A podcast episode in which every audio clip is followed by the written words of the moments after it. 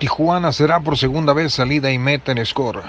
con cerca de 160 carreras de off realizadas en suelo mexicano. La tercera fecha de la temporada 2018 será la segunda vez y de forma consecutiva que Score programa la salida y meta en la ciudad más grande de Baja California con la Tijuana Desert Challenge, que ya deja sentir su aroma a fiesta del automovilismo fuera de camino, con la presencia de una buena cantidad de relevantes figuras de esta organización, quienes entre sábado y domingo discuten los honores de este evento.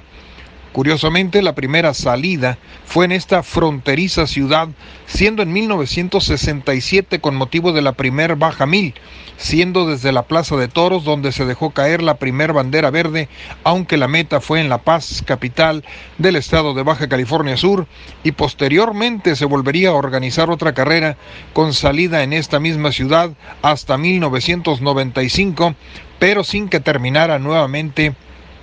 en esta misma ciudad, regresando de nuevo a esta plaza para realizar este evento en el 2017 y repetirlo para el presente año en un formato de dos días